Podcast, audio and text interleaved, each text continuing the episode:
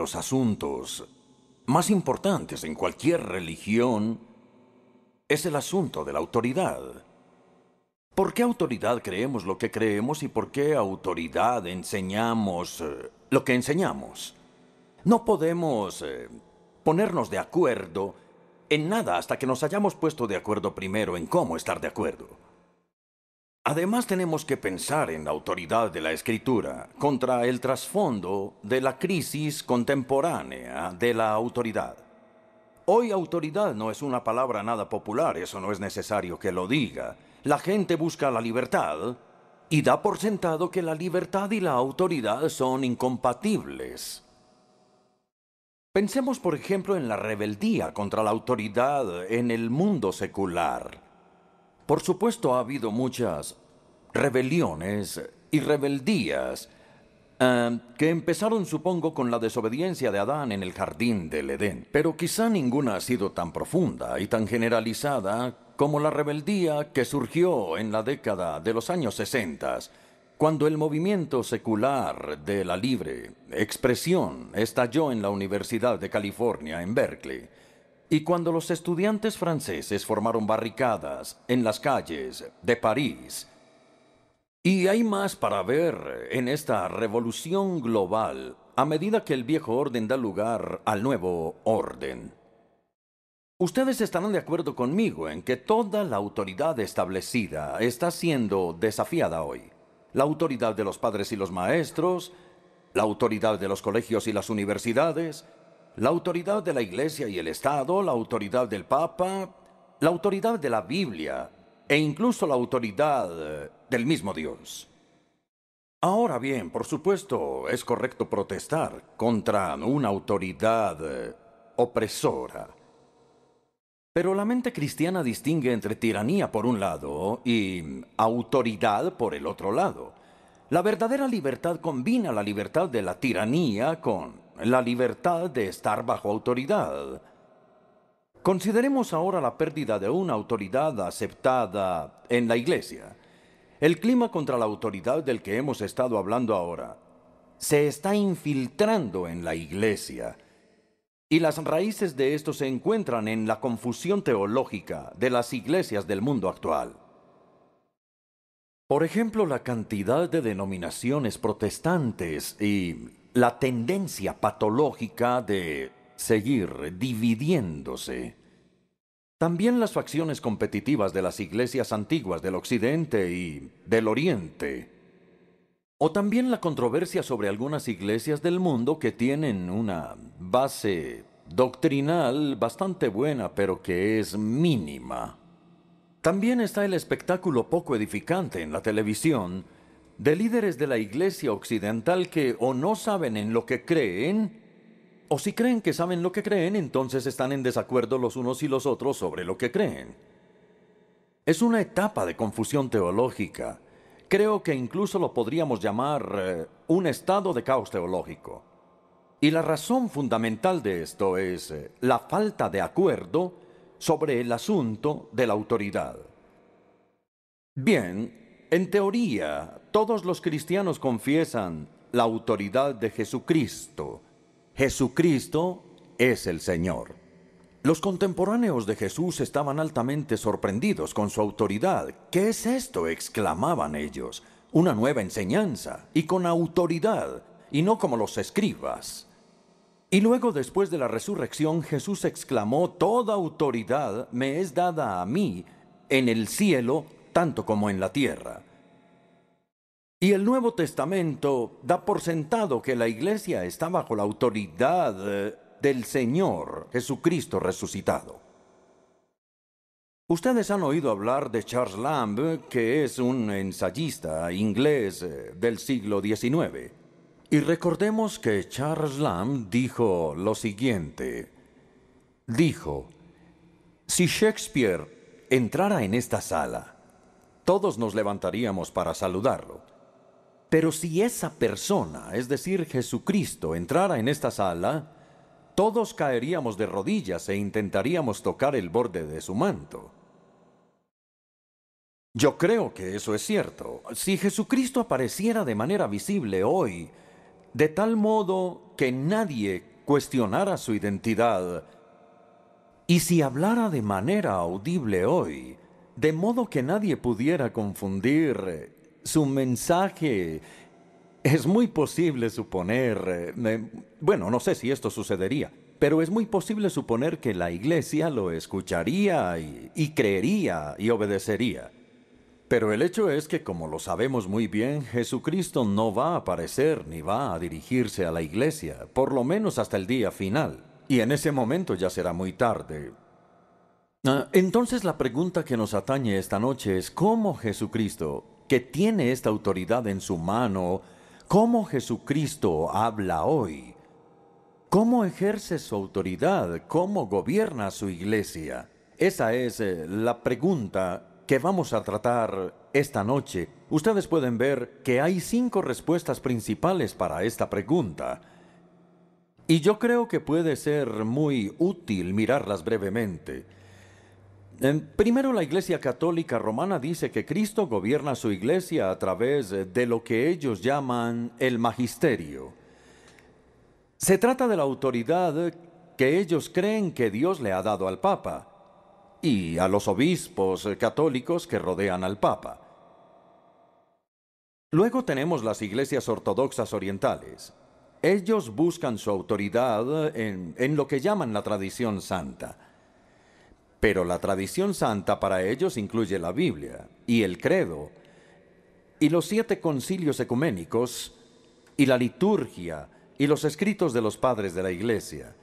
Y como la Biblia en su perspectiva es parte de la tradición santa, no se puede separar de la tradición, ni puede sobresalir, ni criticarla.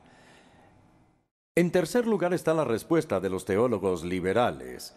Ellos enseñan que Cristo gobierna la iglesia a través de la razón individual, o la conciencia individual, o la experiencia individual, o lo que a ellos les gusta llamar el consenso de la opinión educada. Ah, en cuarto lugar, está la popular posición anglicana, y es que Cristo gobierna a la Iglesia con lo que ellos algunas veces llaman el trípode de la escritura, la tradición y la razón. Ustedes estarán de acuerdo conmigo en que esto es típico de la lógica de la Iglesia anglicana. A ellos no les gustan los extremos y optan, en vez de esto, por el punto medio, es decir, por la mitad del camino. Pero en la práctica, el, el, el trípode no puede funcionar porque... ¿Qué sucede cuando las tres autoridades entran en conflicto entre sí? Hablo de la escritura, la tradición y la razón. Debe haber una autoridad suprema que esté por encima, lo que me lleva a la quinta explicación, que es eh, la explicación reformada y evangélica. Cristo gobierna a la iglesia a través de la escritura. La escritura es el decreto real por medio del cual el Rey Jesucristo gobierna a su iglesia. La tradición y la razón son importantes. Ambas juegan un papel vital en la explicación de la escritura y en la aplicación de la escritura pero la escritura tiene una autoridad suprema en la iglesia. Muy bien, esa es la tesis que voy a tratar de desarrollar esta noche. Eh, la razón por la cual la iglesia se ha sometido durante toda la vida a la escritura es porque el Señor Jesucristo lo hizo e instó a los discípulos a hacer lo mismo. De manera que la autoridad de Cristo y la autoridad de la escritura o permanecen juntas o caen juntas. La iglesia no puede repudiar lo que el Señor ha afirmado. Por supuesto, Jesús vivió entre los dos testamentos. Cuando estuvo aquí en la tierra miró hacia atrás al Antiguo Testamento, que ya estaba completo. Pero también miró hacia adelante al Nuevo Testamento, que todavía no había empezado a ser escrito. Así que la forma como él afirmó tanto el Antiguo como el Nuevo Testamento es obviamente diferente. De modo que el resto de la conferencia la voy a dividir en dos partes, la autoridad del Antiguo Testamento y luego la autoridad del Nuevo Testamento.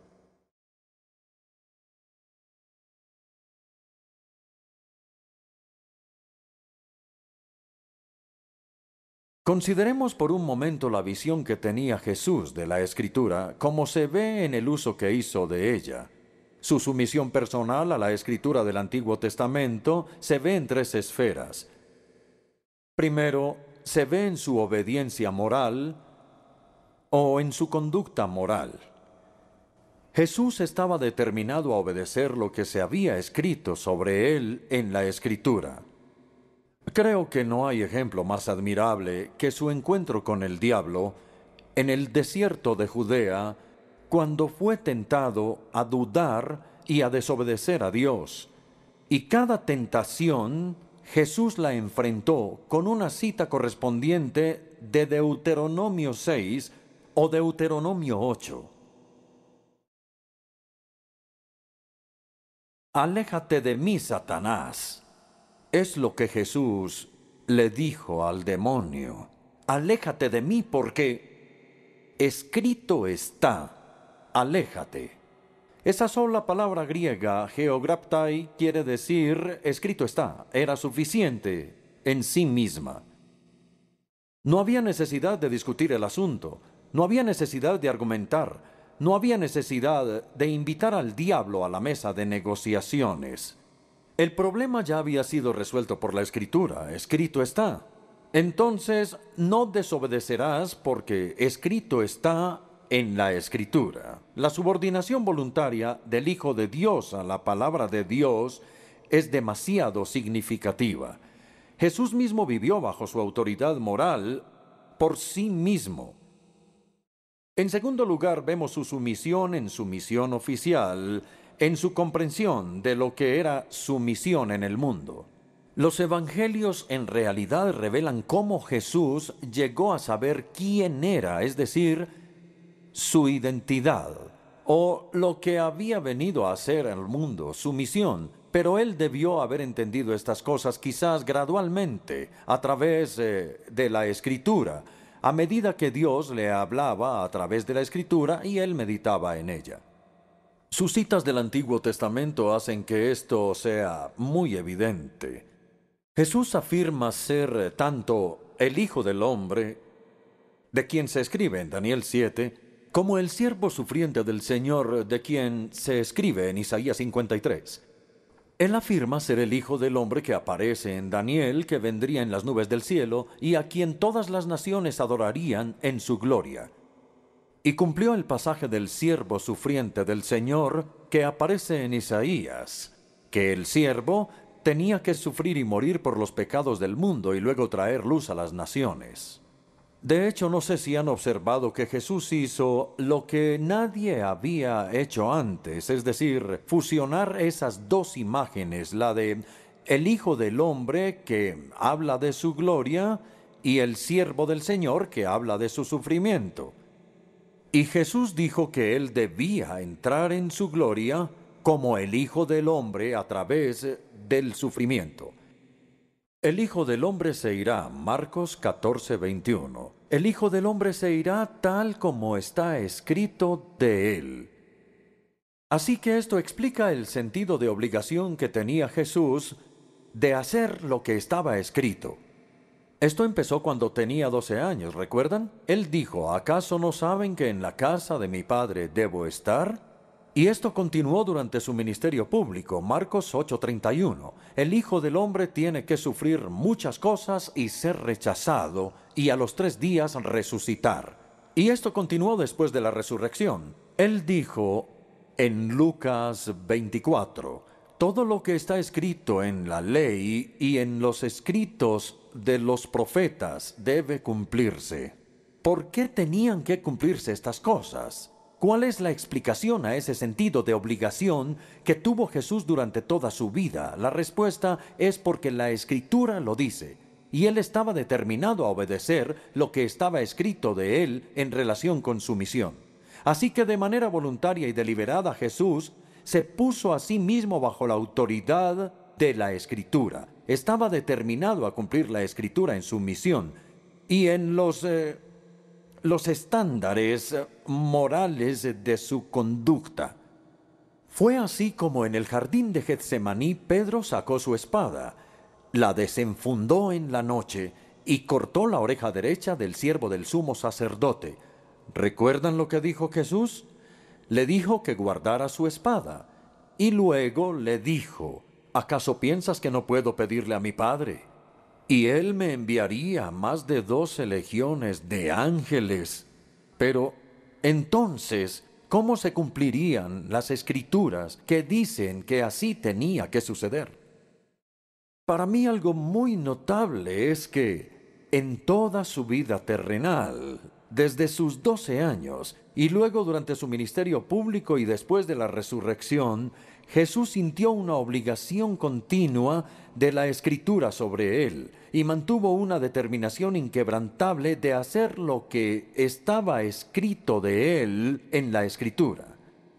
Hasta el momento hemos hablado de su sumisión en su conducta moral, y en su misión oficial.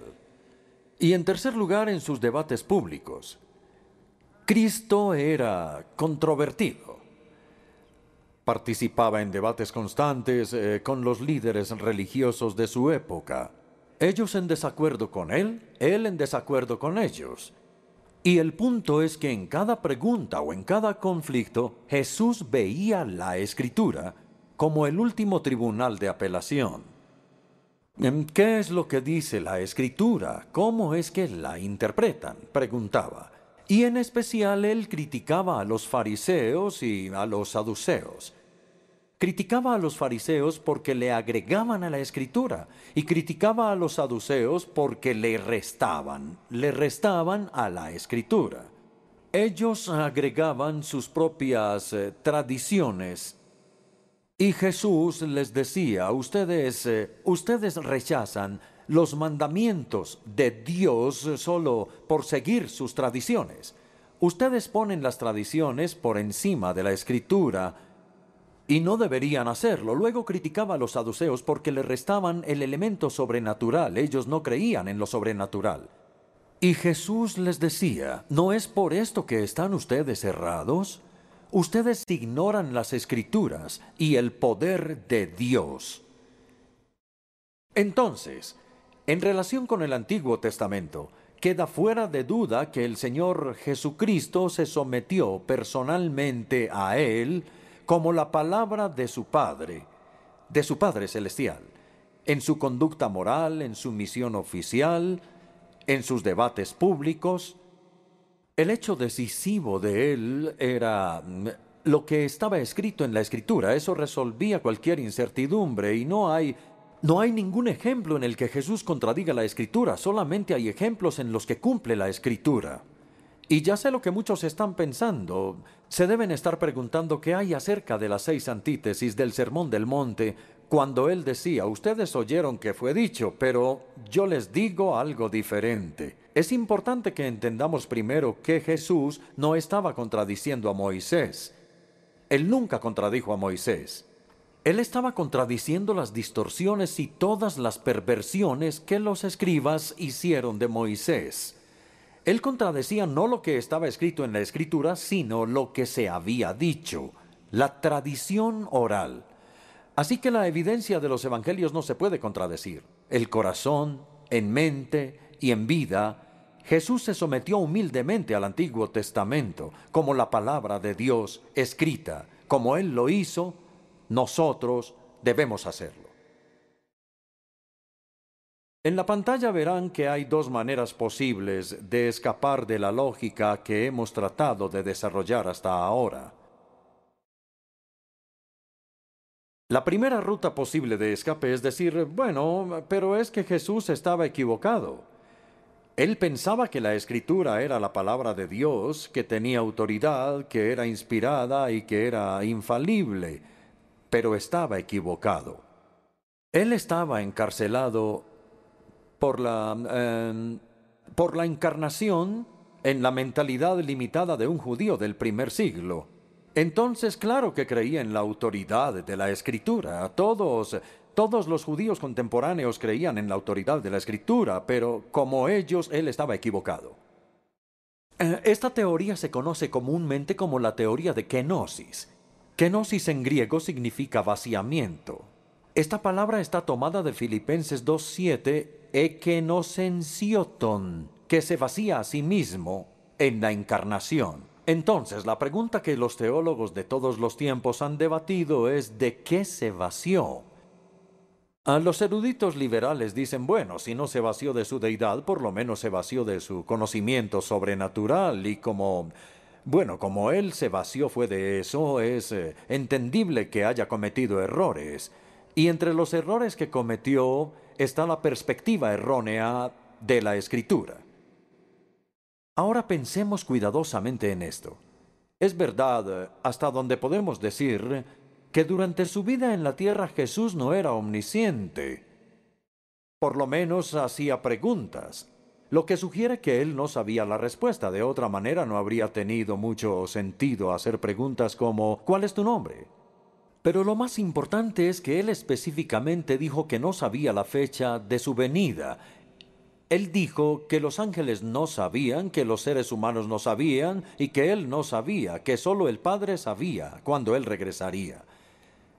Entonces, lo que es notable sobre la declaración de Jesús es que él sabía lo que no sabía. Él no era ignorante de su ignorancia. Así que como sabía los límites de su conocimiento, él permaneció dentro de ellos y no se salió de ellos. Él enseñó solo lo que su padre le dijo que enseñara y por consiguiente no cometió errores. Aunque yo no pienso que él era omnisciente, eh, sí era inerrante. Y entonces su enseñanza sobre el Antiguo Testamento no tenía errores, y eso era verdad. De modo que esa es la primera ruta posible de escape, que es decir que él estaba equivocado debido a la kenosis. Ahora la segunda. La segunda ruta posible de escape es decir que él fingió que creía en la autoridad de la escritura, pero en realidad no creía. Él sabía perfectamente bien que la escritura no era infalible, pero como sus contemporáneos creían que sí lo eran, y como él no quería, digamos, molestarlos en exceso, entonces él continuó con su error y fingió que él también lo creía. Esta es la teoría de la acomodación porque porque él deliberadamente se acomodó a su perspectiva, aunque él sabía que estaba errada. Pero esta teoría, como espero que ustedes estén de acuerdo conmigo, es intolerable. Atribuirle a Jesucristo el engaño consciente es, es una calumnia a su propia integridad. Además, Jesús nunca dudó en estar en desacuerdo con sus eh, contemporáneos. Cuando estaba en desacuerdo con ellos, Nunca dudó en decirlo públicamente, que él criticó sus perspectivas sobre la tradición, sobre el día de reposo, sobre el ayuno, sobre la concepción política del Mesías. Entonces, si estuvo en desacuerdo con todas estas cosas, ¿por qué no iba a estar en desacuerdo con su perspectiva sobre la escritura, si de verdad estaba en desacuerdo? Además, la teoría de la acomodación hace a Jesús culpable del pecado que él más detestaba, y es el pecado de la hipocresía, pretender creer lo que uno no cree. Vamos a recapitular sobre lo que hemos dicho hasta este momento. Hay dos intentos de ruta de escape y ambas declaran que la enseñanza de Jesús estaba errada. De acuerdo con la primera, el error de Jesús era involuntario, no podía evitarlo. Era porque él estaba encarcelado en la mentalidad de un judío del primer siglo, de acuerdo con la segunda, el error de Jesús era deliberado. Él decidió fingir que estaba de acuerdo cuando no lo estaba. De acuerdo con la primera, Jesús fue engañado. De acuerdo con la segunda, él era un engañador. Pero la teoría de kenosis y la de la acomodación deben ser rechazadas fuertemente desacreditan seriamente la honestidad, la integridad y la autoridad del Hijo de Dios. Y contra estas especulaciones difamatorias, decimos que Jesús sabía lo que decía, quería decir lo que decía, y era verdad. Así que nosotros también debemos creer y enseñar estas cosas. Ahora pasamos de la autoridad del Antiguo Testamento, el cual Cristo aprobó, a la autoridad del Nuevo Testamento. el cual Jesucristo dispuso.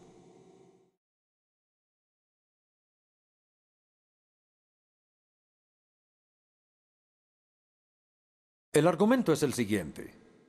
Jesús no solamente previó las escrituras del Nuevo Testamento, paralelas a las escrituras del Antiguo Testamento.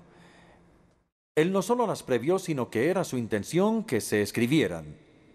Y por la misma razón, hizo que se registraran y se interpretara lo que Dios estaba haciendo a través de Cristo.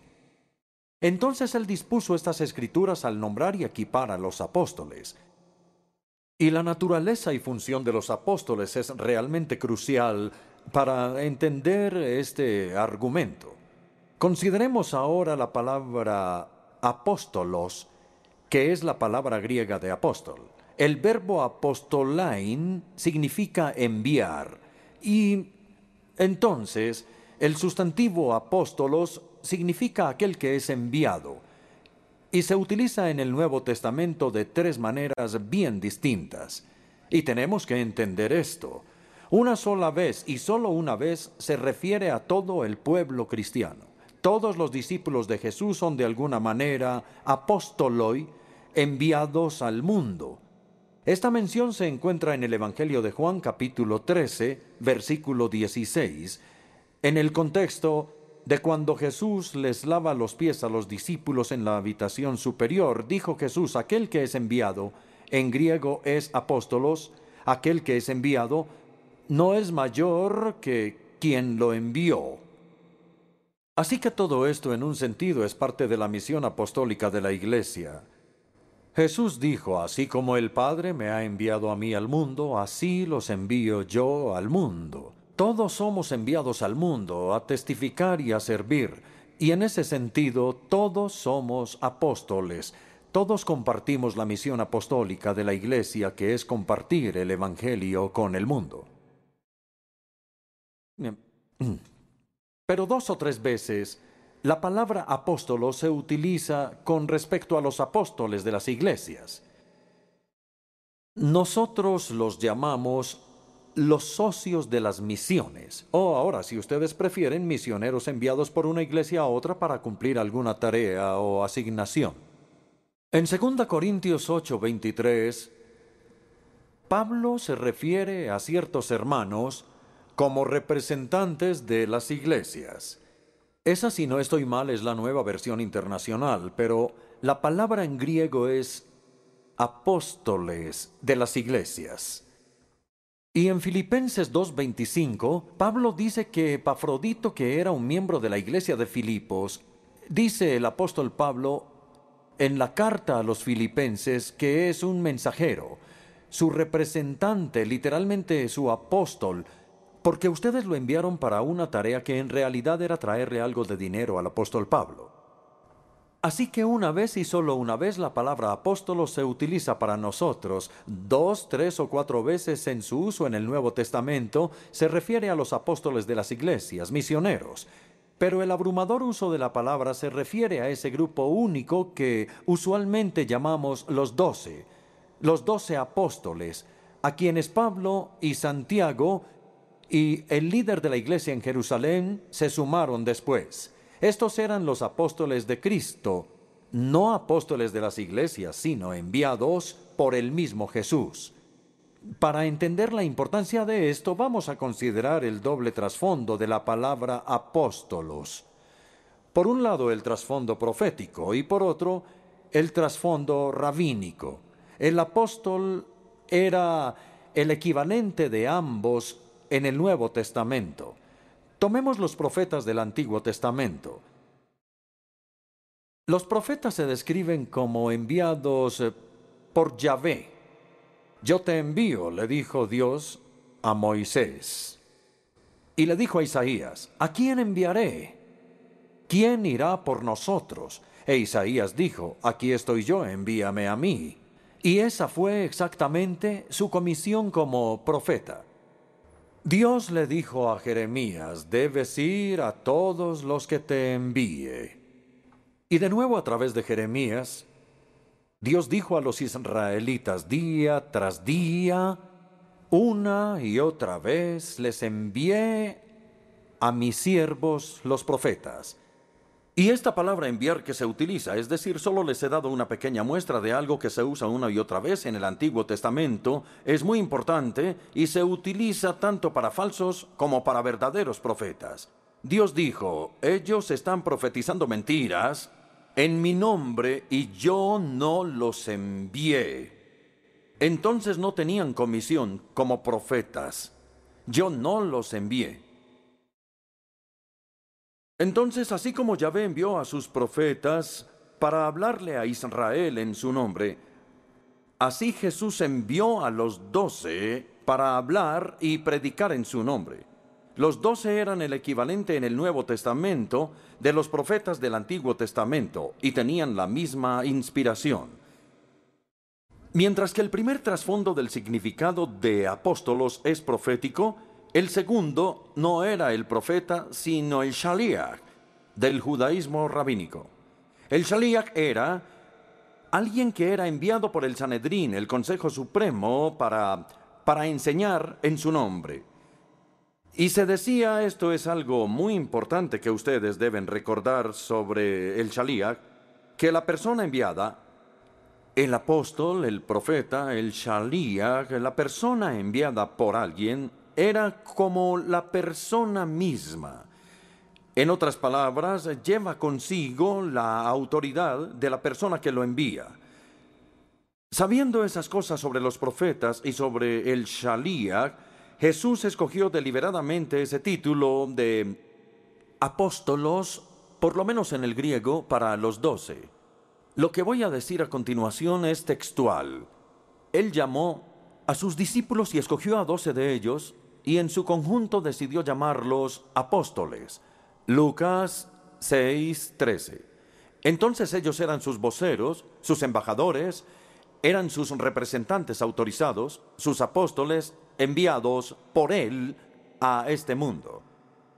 Él los envió diciendo, aquel que los escucha a ustedes, me escucha a mí, porque ustedes llevan mi autoridad. Aquel que los recibe a ustedes, me recibe a mí. Aquel que los rechaza a ustedes me rechaza a mí. Y como veremos en un momento, agregó Pablo luego a Santiago. Ah, ahora es importante entender la triple, quizá la cuádruple singularidad, pero dejemos el cuarto punto para después. Eh, entonces la triple singularidad de los doce, de los apóstoles de Jesucristo, la primera fue el nombramiento personal y la autorización por parte del mismo Jesús. Vimos cómo escogió a los doce y vimos luego cómo les dio su autoridad.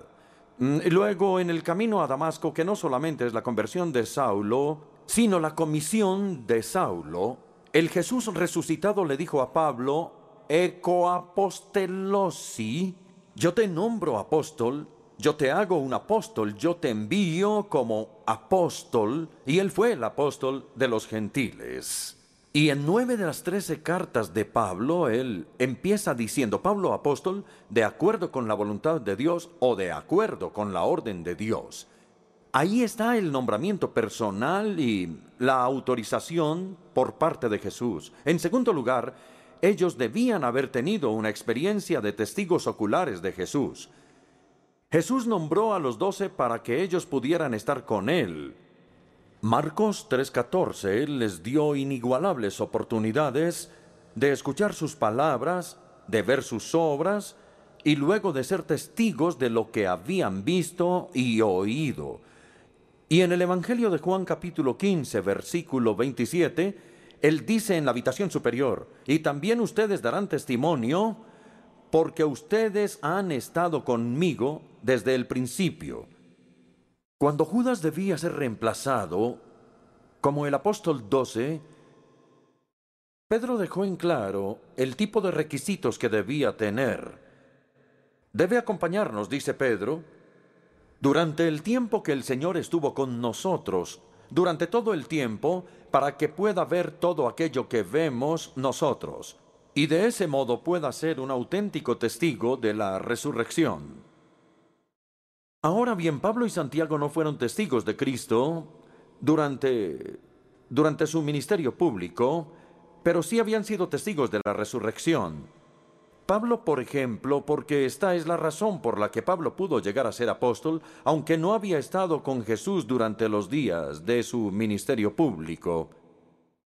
Primera Corintios 9, versículo 1. ¿No soy yo un apóstol? Dice Pablo. ¿No he visto a Jesús nuestro Señor? Y afirma que en el camino a Damasco se le concedió ver a Jesús resucitado, y después de haber visto a Jesucristo y de ser su testigo, podía ser un apóstol. Nuevamente en 1 Corintios 15, versículo 8 dice, y por último, hoy menciona una lista. Ustedes recuerdan de los apóstoles, y por último, se apareció ante mí, el más insignificante de los apóstoles. Entonces en ambos versículos relaciona directamente ser un apóstol y haber visto a Jesús. Y esa es la razón por la cual tenemos que tener el valor de decir que no hay apóstoles en la iglesia de hoy.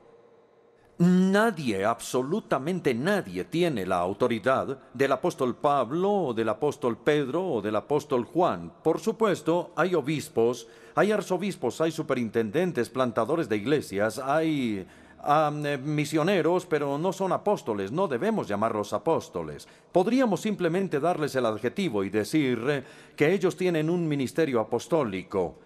Pero yo les he dicho a veces a mis amigos carismáticos, ¿Ustedes creen que hay alguien en la iglesia de hoy que tenga una autoridad comparable con la autoridad de Pablo, de Pedro y de Juan? Y por supuesto dicen, no, no, por supuesto que no.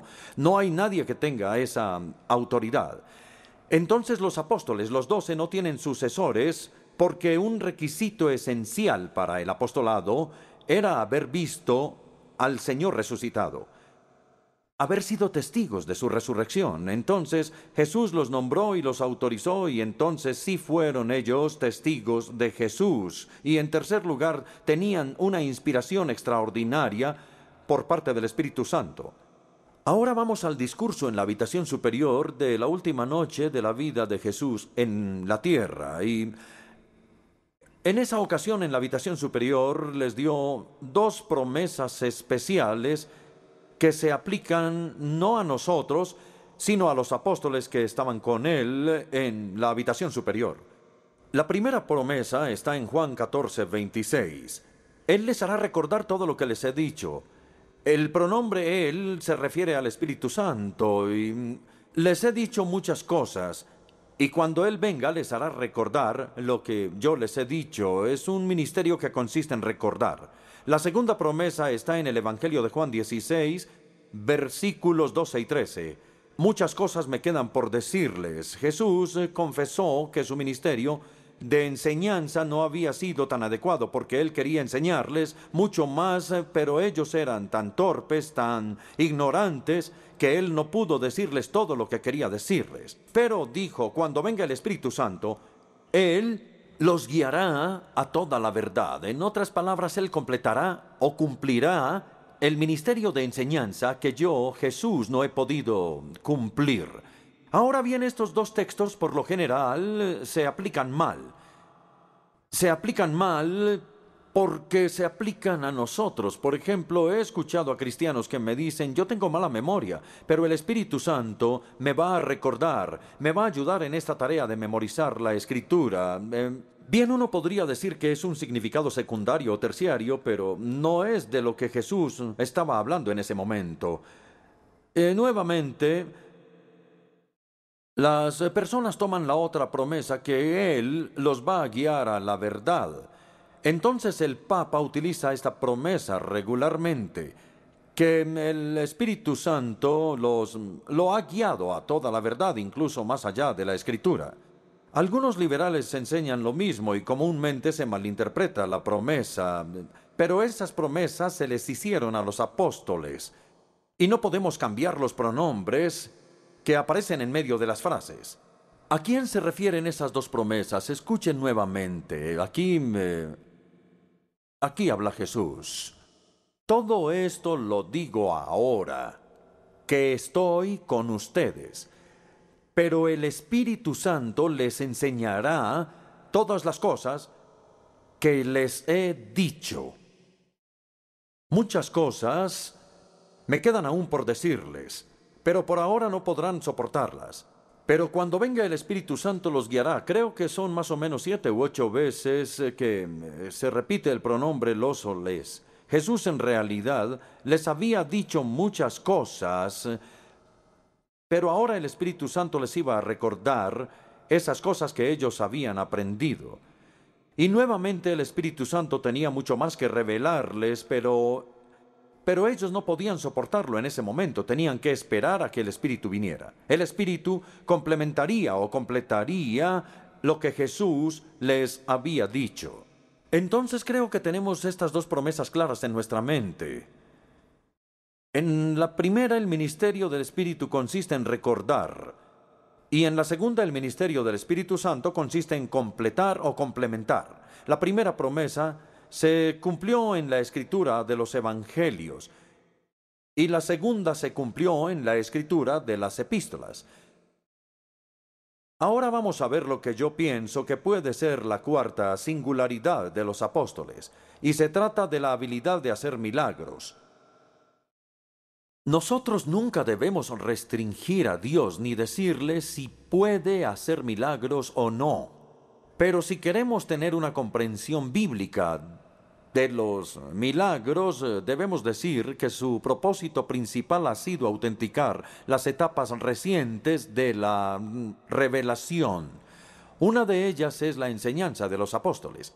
El apóstol Pablo pudo decir, como en 2 Corintios 12, versículo 12, él dice, las marcas distintivas de un apóstol, tales como señales, eh, prodigios y milagros se dieron constantemente entre ustedes, las marcas distintivas de un apóstol. Pablo dice que su propio ministerio de enseñanza como apóstol se vio autenticado por los milagros. Mm, ahora vamos a pasar de las cuatro singularidades de los apóstoles al reconocimiento de, de su singularidad. Primero con el mismo Cristo. Ya cité esto, Mateo 10:40. El que los recibe a ustedes, me recibe a mí. Jesús les dio su misma autoridad, de manera que si escuchaban a los apóstoles escucharían al mismo Cristo. En segundo lugar, su singularidad fue reconocida por los mismos apóstoles. La conciencia que ellos tenían de su autoridad apostólica salta a la vista en las cartas. Ellos no escribían en nombre de la iglesia. Por el contrario, ellos escribían a las iglesias en nombre de Cristo. Ellos exigían que las cartas fueran leídas en la asamblea pública, junto con las escrituras del Antiguo Testamento. Así que las iglesias empezaron a recolectar las cartas apostólicas y a leerlas eh, durante la adoración. Y Pablo le agradece a Dios en Primera Tesalonicenses, porque cuando los tesalonicenses recibieron su mensaje, no lo recibieron como las palabras de un hombre, sino como las palabras eh, de Dios. Y ahí Pablo está afirmando que sus palabras eran las de Dios. Igualmente, sorprende, creo yo, es en Segunda Tesalonicenses capítulo 3, donde Pablo pronunciaba estas palabras. Hermanos, en el nombre del Señor Jesucristo, les ordenamos que se aparten de todo hermano que esté viviendo como un vago. Y si alguno no obedece las instrucciones de esta carta, y nosotros nos preguntamos, pero ¿quién es este que está dando órdenes y que, que espera que se le obedezca? No hay nadie en la iglesia de hoy que tenga una autoridad comparable, comparable a esa. Pero Pablo utilizó esas palabras porque creía que tenía la autoridad de un apóstol. Ahora vamos a Gálatas 4, 14, 15, que en mi opinión es el más extraordinario de todos. Como bien saben, les escribió a los colose, digo, a los Gálatas, como bien saben, la primera vez que les prediqué el Evangelio fue debido a una enfermedad, no sabemos qué enfermedad. Algunas personas creen que le dio malaria en los pantanos de Panfilia y que cuando llegó a las montañas estaba enfermo. Le había afectado los ojos y lo había desfigurado. Y entonces él les dice, si ustedes hubieran podido me habrían dado sus propios ojos, me habrían hecho un trasplante de ojos. En todo caso, mi enfermedad fue una prueba para ustedes, tal vez porque lo había desfigurado. Pero no me trataron con desprecio ni desdén, al contrario, me recibieron, me recibieron como un ángel de Dios, como si se tratara de Cristo Jesús. Yo creo que esto es lo más sorprendente. Él no los reprendió por tenerlo en alta estima. Él... No, ellos tenían razón en pensar que él tenía la autoridad de Jesucristo, porque ellos eran los apóstoles de Cristo. Ellos eran sus representantes, sus plenipotenciarios. Así que la autoridad única de los apóstoles fue reconocida por los apóstoles mismos. En tercer lugar, fue reconocida por la iglesia primitiva. Ellos creían que cuando la era apostólica llegó a su fin y el último de los apóstoles murió, ellos entraron en una situación nueva juntos. Y yo creo que el mejor ejemplo de esto es el de un hombre llamado el obispo Ignacio. Los eruditos dicen que este hombre vivió en el año 110 después de Cristo y que era obispo de Antioquía. Él fue condenado a muerte como cristiano. Y cuando iba camino a Roma desde Antioquía para ser ejecutado y cuando iba camino allá, que obviamente tomó varias semanas, eh, él escribió un total de siete cartas que han sobrevivido a los romanos, a los tralienses, a los esmirneos y a otros. Y esto es lo que el obispo Ignacio escribió varias veces en sus cartas. No les doy mandamientos como Pedro o Pablo, porque yo no soy un apóstol, sino un hombre condenado. Ahora bien, él era obispo de la Iglesia de Dios, fue una de las primeras evidencias de lo que llamamos un episcopado monárquico, pero él dijo, no soy un apóstol, no tengo la autoridad de los apóstoles, y no les puedo dar mandamientos como ellos. Entonces en las primeras batallas con los herejes, los padres de la iglesia como Tertulio e Irineo apelaron a la enseñanza de los apóstoles. Y también lo hizo Atanasio en su apología de los arrianos. Ahora creo que debemos considerar el canon del Nuevo Testamento y por qué llegó a establecerse. Este no fue finalizado hasta casi la mitad del primer siglo, pero el solo hecho de que la Iglesia haya cerrado el canon y que tuvieran la necesidad de cerrar el canon, muestra que trazan una línea clara entre la era apostólica y el período post-apostólico. La prueba de si un libro era canónico era si era apostólico, ellos se preguntaban, ¿este libro fue escrito por un apóstol? Y si no, ellos miraron todos los libros. Por ejemplo, Lucas no era un apóstol, pero fue un compañero cercano del apóstol Pablo. Entonces, entonces sí venían del círculo de los apóstoles. Si tenían la enseñanza de los apóstoles, si el libro era apostólico en alguna manera, entonces, entonces era aceptado en el canon del Nuevo Testamento. Ya casi termino. Pero tengo otros dos ejemplos que quiero compartir con ustedes en cuarto lugar, los reformadores. Los reformadores del siglo XVI entendieron bien la unicidad de los apóstoles de los doce. Les voy, les voy a leer una cita de Lutero.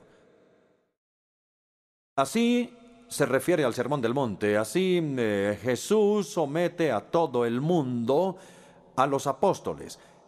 Y a través de ellos, y solo de ellos, el mundo debe ser iluminado.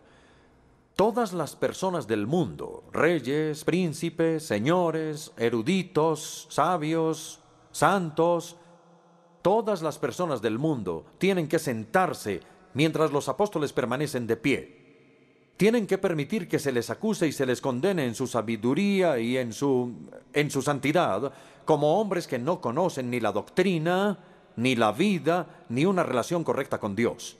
Todo el mundo tiene que sentarse mientras los apóstoles permanecen de pie para enseñarles. Y el quinto ejemplo es la iglesia contemporánea. Y es sorprendente que este ejemplo viene de la iglesia anglicana. En la conferencia de Lambeth de 1958, hace ya algunos años, los obispos produjeron una muy buena declaración sobre la escritura y, y quiero citarles una parte de ella. La iglesia no está sobre las Santas Escrituras, sino bajo ellas. El proceso de canonización no fue un proceso en el que la Iglesia le confiriera autoridad a los libros, sino, sino un proceso en el que la Iglesia reconoció que los libros tenían autoridad. ¿Y por qué? Se reconocía que los libros tenían el testimonio de los apóstoles en cuanto a la vida, a la enseñanza, a la muerte y a la resurrección del Señor Jesús. Y la interpretación que los apóstoles hicieron de estos eventos es a esa, escuchen esto, es a una autoridad apostólica que la Iglesia siempre debe inclinarse. Entonces hay una necesidad por parte de la Iglesia de inclinarse a la autoridad de, de los apóstoles. Bien, es hora de resumir y concluir. Primero que todo, nuestro Señor Jesucristo autorizó repetidamente la autoridad del Antiguo Testamento, porque Él apeló a ella y se sometió a esa autoridad él mismo. En segundo lugar, el Señor Jesucristo dispuso deliberadamente la escritura del Nuevo Testamento, ya que nombró y equipó a los apóstoles para que hablaran y enseñaran en su nombre. Entonces el Antiguo Testamento y el Nuevo Testamento aunque en maneras diferentes, llevan el sello de su autoridad. Por consiguiente, si deseamos someternos a la autoridad de Cristo, debemos someternos a la autoridad de la Escritura. Si deseamos escuchar la voz de Cristo, debemos escuchar la Escritura a través de la cual Él habla, porque la autoridad de la Escritura lleva consigo la autoridad de Cristo. La última pregunta que debemos hacernos esta noche, y la última pregunta ante toda la iglesia hoy es, eh, es ¿quién es el Señor? ¿La iglesia es el Señor Jesucristo? ¿Y tiene el poder de editar y manipular su enseñanza? ¿O es Jesucristo el Señor de la iglesia? Y entonces la iglesia debe obedecerle. Y como Jesucristo es el Señor, no, no debemos tener ninguna duda sobre la respuesta a esta pregunta.